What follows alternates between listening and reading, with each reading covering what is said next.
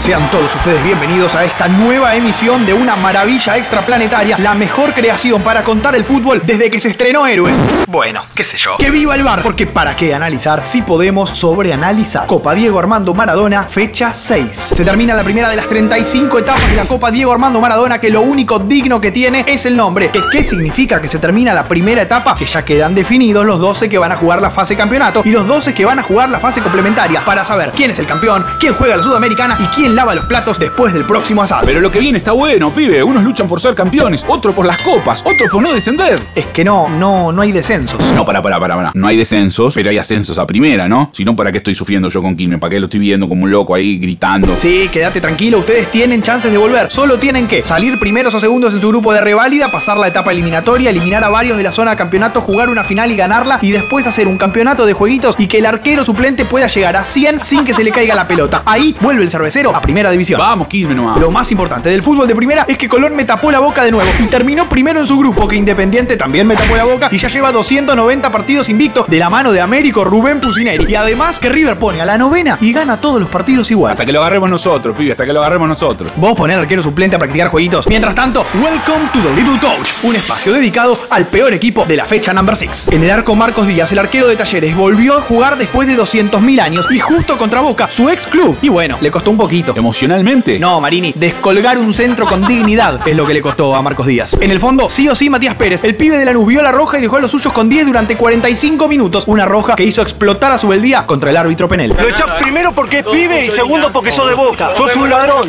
Oiga, igual no era para roja. En esa le doy la derecha. Che, Marini, decime, un defensor de defensa y justicia, uno de Racing, uno de Newell's y uno de Unión, por favor, dale. Eh, Breitenbruch, Orban, Guanini, Corbalán. Ja, me salió con rima y todo. ¿Y esto para qué? Con eso cerramos la defensa. Uno de cada uno de los equipos a los que más goles le metieron en esta primera ronda. Felicitaciones para ellos. ¿Y en el Diome? ¿Quién va en el Diome, pibe? En el medio se quedó todo el segundo tiempo la pelota en Huracán Gimnasia. Claro, con el 0 a 0 se metían los dos. No sea cosa que alguien haga un gol sin querer, ¿no? Arriba, Guanchope Ávila, 10. Pero si le pones un 10, eh, no puede estar en este equipo. La idea es al revés, que acá viene. No, Marini, 10 lesiones por minuto. Una cosa que no se puede creer. Desde marzo que solo camino de la reunión de Suma a la heladera y estoy en mejor condición física que él. ¿Sumamos a alguien más? Sí, a todos los delanteros de estudiantes. Pero si no jugaron, juegan hoy a la noche. es que el pincha no hizo un gol desde que volvió al fútbol. Ni uno, ¿eh? ¿Qué te hace pensar que va a cambiar algo hoy? Cuando tenés razón, tenés razón. Ahora, antes de que esto termine, eh, ¿cuántos jueguitos tenía que hacer el arquero suplente para que ascienda a Quilmes? Así voy, voy anotando, ¿viste?